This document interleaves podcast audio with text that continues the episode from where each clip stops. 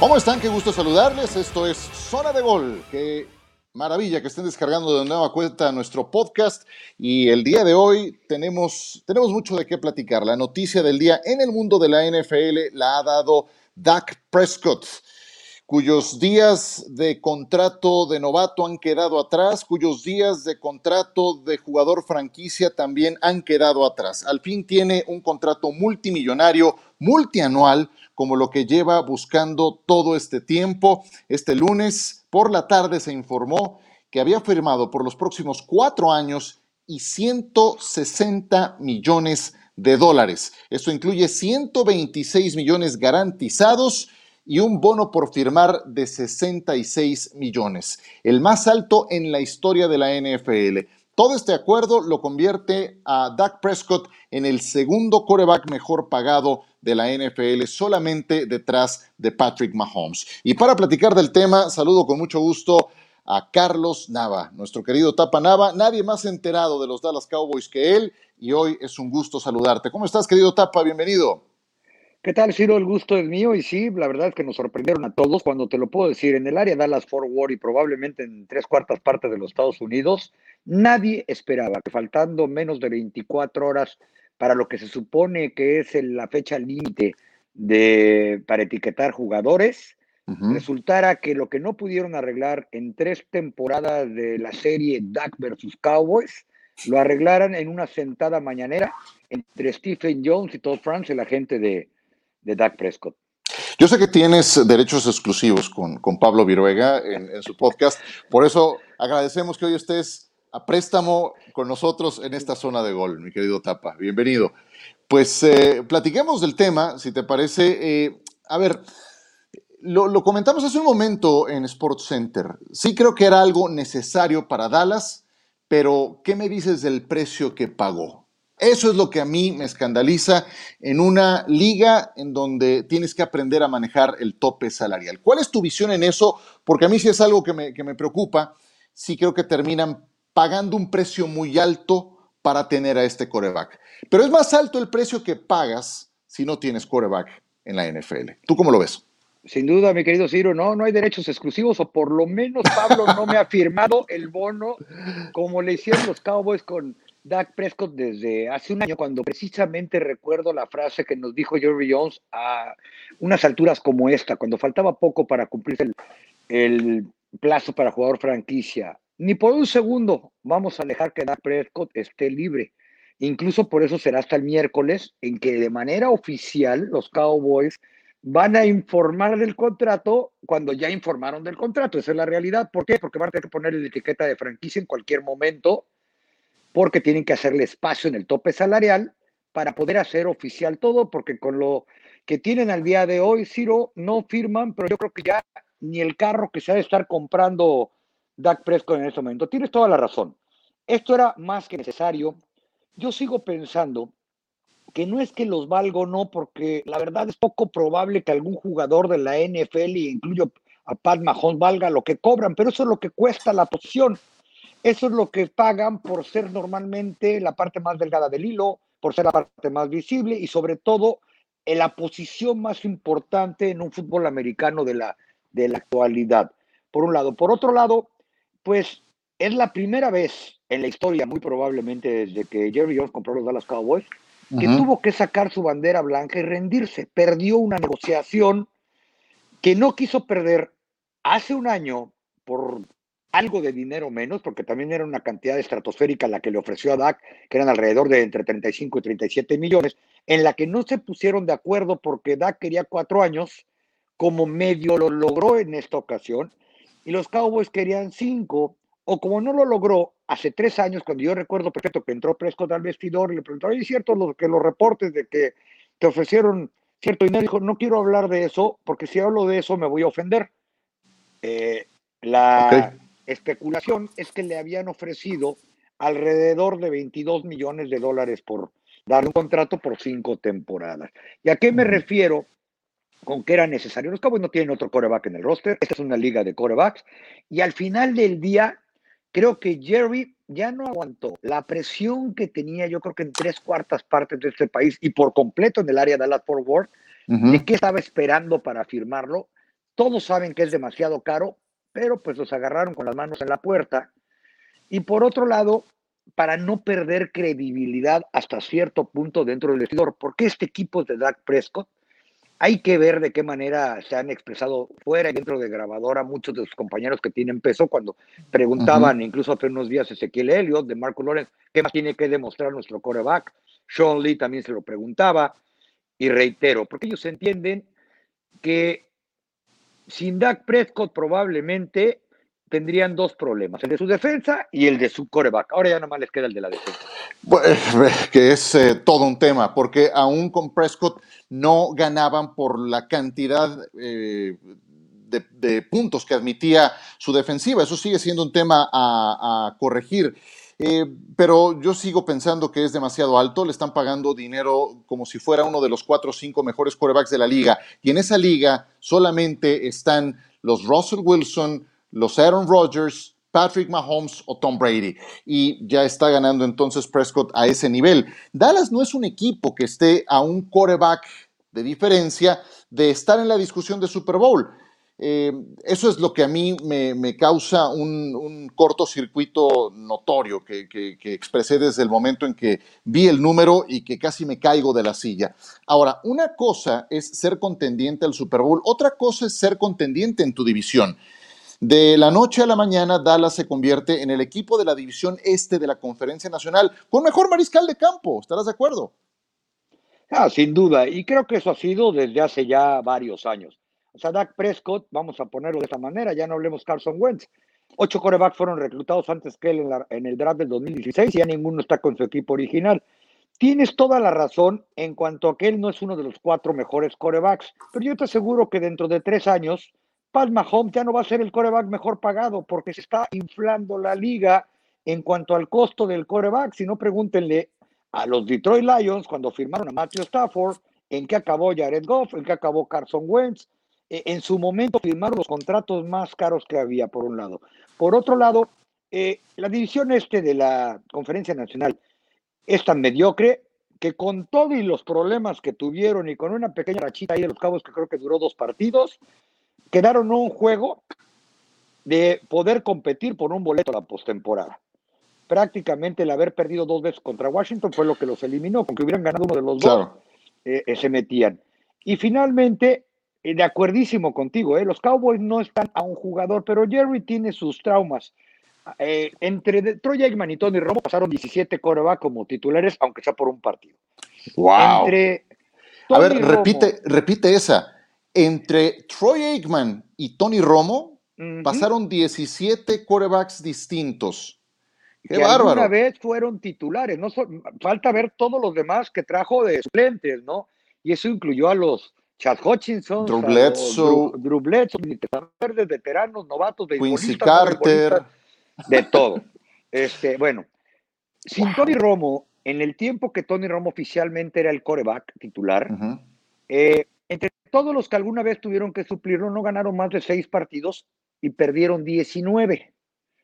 Entonces, eh, si es cierto que no están a un coreback, porque coincido contigo completamente, Dak Prescott, y lo platicamos en Sports Center cuando me preguntaron si con Prescott ya era un mejor equipo, yo digo que sigue siendo el mismo, pero sin él hubieran sido peores. ¿Por qué? Porque tenían el problema de conseguir defensa, probablemente conseguir por lo menos un liniero ofensivo y conseguirse un coreback. Así de fácil.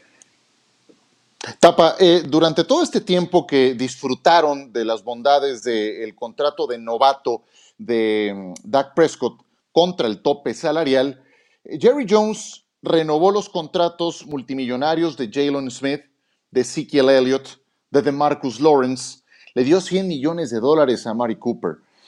Todo, eso eh, va, va a reventar hoy que le tienes que pagar toda esta lana a tu mariscal de campo. ¿Qué viene por delante para que todo quepa dentro de los 180 millones de dólares que puede pagar Dallas para la próxima temporada? La mayor de las creatividades para reestructurar contratos, vamos a decirlo de esa manera. Y seguramente cuando Jerry le dijo a Stephen, hoy ya di que sí, es porque ya lo habían calculado recontracalculado y a partir del día de mañana vamos a empezar a escuchar de una u otra manera cómo jugadores empiezan a cambiar su contrato. Y no solamente los que mencionaste, porque eh, aquí en Dallas, De Jalen Smith ya no se puede hablar, pero ni siquiera de manera en chiste, ¿eh? probablemente recibes una grosería del que esté sentado junto de ti. Se ha convertido en uno de los personajes públicos más odiados de la región por lo que gana y la poca productividad que tiene. Tony Casillas lo definió una vez, ¿no? Este tipo va a ser el rey del Salón de la Fama de mayor número de tacleadas cuando ya te ganaron 10 yardas por lo menos. Este, y así le dicen aquí el 10 yardas tackle.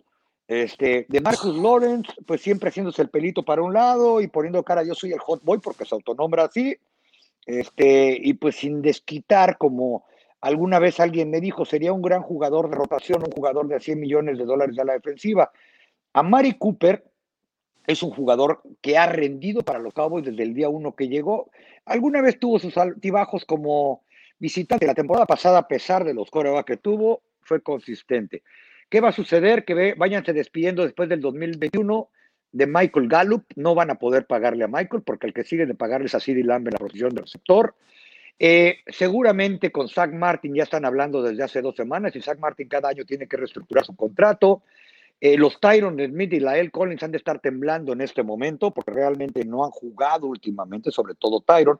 Pero eso es lo que van a tener que hacer y reitero, y lo, eh, lo sé porque me lo dijo una fuente, la que me confirmó la firma de DAC y que lo van a hacer oficial hasta el miércoles, que hoy no podrían firmar a nadie porque no les alcanza el tope salarial. Bueno, ya no digamos para firmar a Prescott, para firmar a los novatos que recluten en el draft. Eso es un gran problema el que se viene por delante. Eh, y subrayo, porque mucha gente me pregunta, eh, si, a qué aspiran. Aspiran a ganar su división, igual que aspiraban la temporada pasada, pero el ganador de esta división ni siquiera tuvo más victorias que derrotas. Nada más para ponerlo en perspectiva, eh, si uno quiere llegar al Super Bowl, hay que verse en el espejo en el que se ven los San Francisco 49ers, los eh, Seattle Seahawks, los Rams, los empacadores de Green Bay, y ahí estamos hablando de una liga totalmente distinta. Te voy a hacer una pregunta, Tapa, que mucha gente me ha hecho vía redes sociales. Y me dicen, ¿Por qué demonios le pagaron a Dak Prescott si hace unos días Russell Wilson dijo que uno de los destinos que le encantarían sería Dallas? Y yo les he respondido, pues porque imagínate la compensación que le tendrías que dar a Seattle, te quedas sin capital de draft para los próximos años, no te alcanza para compensar a Seahawks en caso de llevarte a Russell Wilson.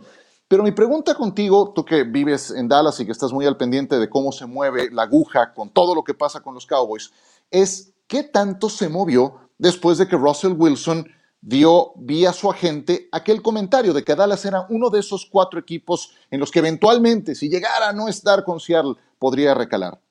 Bueno, la primera es que a todo el mundo le agradó el comentario de Russell Wilson, porque todos coinciden o coincidimos contigo. La segunda y alguien también lo comentó y ganó tres Super Bowls para los Cowboys. Troy dijo, últimamente todos quieren venir a Dallas porque se llaman 50 millones de dólares en publicidad, a pesar de que no le ganan a nadie.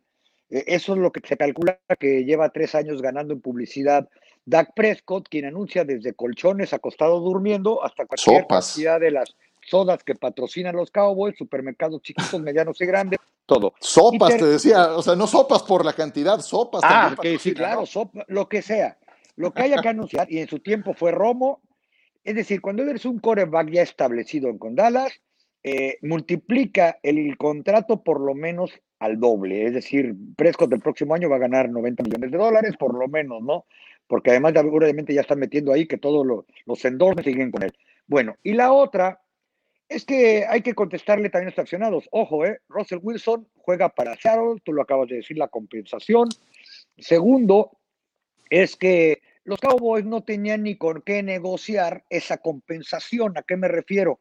Que para que ellos pudieran mandar en un canje a Prescott y la, y la, mitad del equipo extra, todas las selecciones colegiales de aquí a que el balón sea cuadrado, primero deberían de tener firmado a Prescott.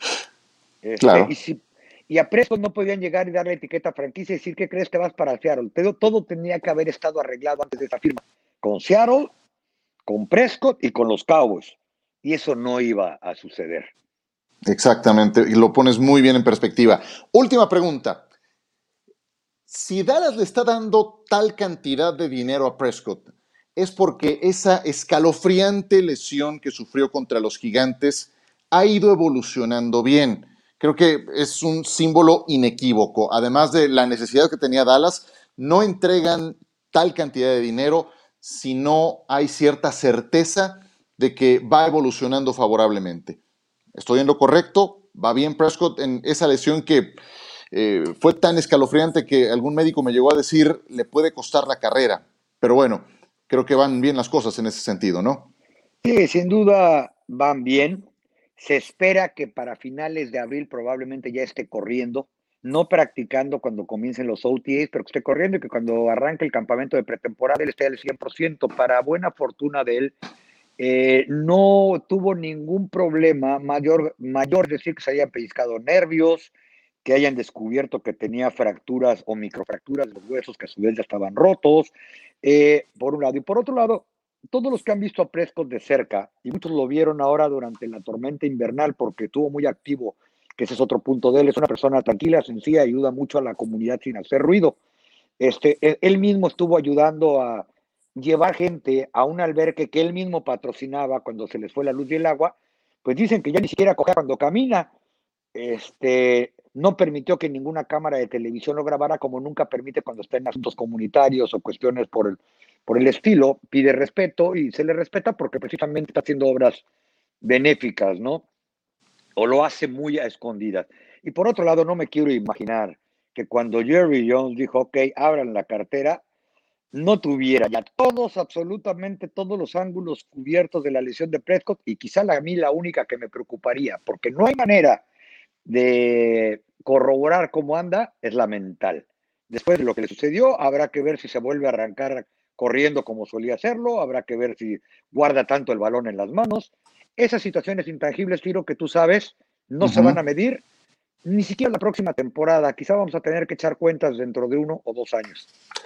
Pues eh, tendrá que desquitar porque le pagaron, yo creo que ahora sí, todo lo que quería. Le salió caro a Dallas, valió la pena la espera para Prescott. Em, y hoy tiene 160 millones de dólares en este nuevo acuerdo, 126 de ellos garantizados, una cifra que lo convierte en el segundo mejor pagado de la NFL. Carlos Nava, que no sea la última vez, gracias por acompañarnos en esta zona de gol. Te mando un abrazo hasta Dallas, Texas y sigue cuidándote. No, espero que me vuelvas a invitar, no te preocupes, ya negociaré con Pablito para que no te pongas nervioso. Pero Mandamos una compensación para el próximo Super Bowl. No, no, no hables de competencias aquí en Dallas, que es peligroso en este momento. Este, No solamente son 160 millones, son casi 250 el año en el que solo jugó cinco partidos y le dieron 31.4 millones de dólares con la etiqueta de jugador franquicia en el 2020. Wow. Muy bien. Un abrazo, querido Tapa. Cuídate mucho. Abrazo, Ciro.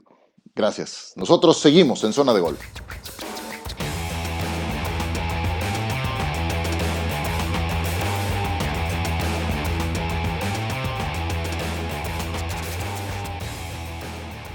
Fue un gusto saludar a Carlos Nava en esta zona de gol. Eh, ese número que dio de la cantidad de quarterbacks titulares que tuvieron los Cowboys entre Troy Aikman y Tony Romo es escandalosa. Imagínense, algunos de ellos, Quincy Carter, Anthony Wright, Ryan Leaf, Clint Storner, Chad Hutchinson, Vinny Testaverde, Drew Henson, Drew Bledsoe. Y mientras eh, Romo no estuvo, Brad Johnson, John Kidna, Stephen McGee, Kyle Orton, Brandon Whedon, Matt Castle, Kellen Moore, eh, estos que tomaron el puesto de Romo cuando estuvo lesionado este mariscal de campo tuvieron una marca combinada de 6 ganados y 19 perdidos del 2008 al 2015. Conclusión, no hay cosa más miserable en la NFL que andar deambulando sin un quarterback definido. Dallas tuvo que pagar un precio altísimo, altísimo para llevarse a Dak Prescott y ahora tendrán que hacer magia para reestructurar algunos contratos y también para eh, ser muy certeros en el reclutamiento colegial para llevarse las piezas que deban de reforzar especialmente su defensiva. Bueno, esta es una muy buena semana, así es de que no nada más hablaremos hoy en esta zona de gol de fútbol americano, vamos a retomar algunos temas que vengan porque este martes es la fecha límite para etiquetar a los jugadores franquicia.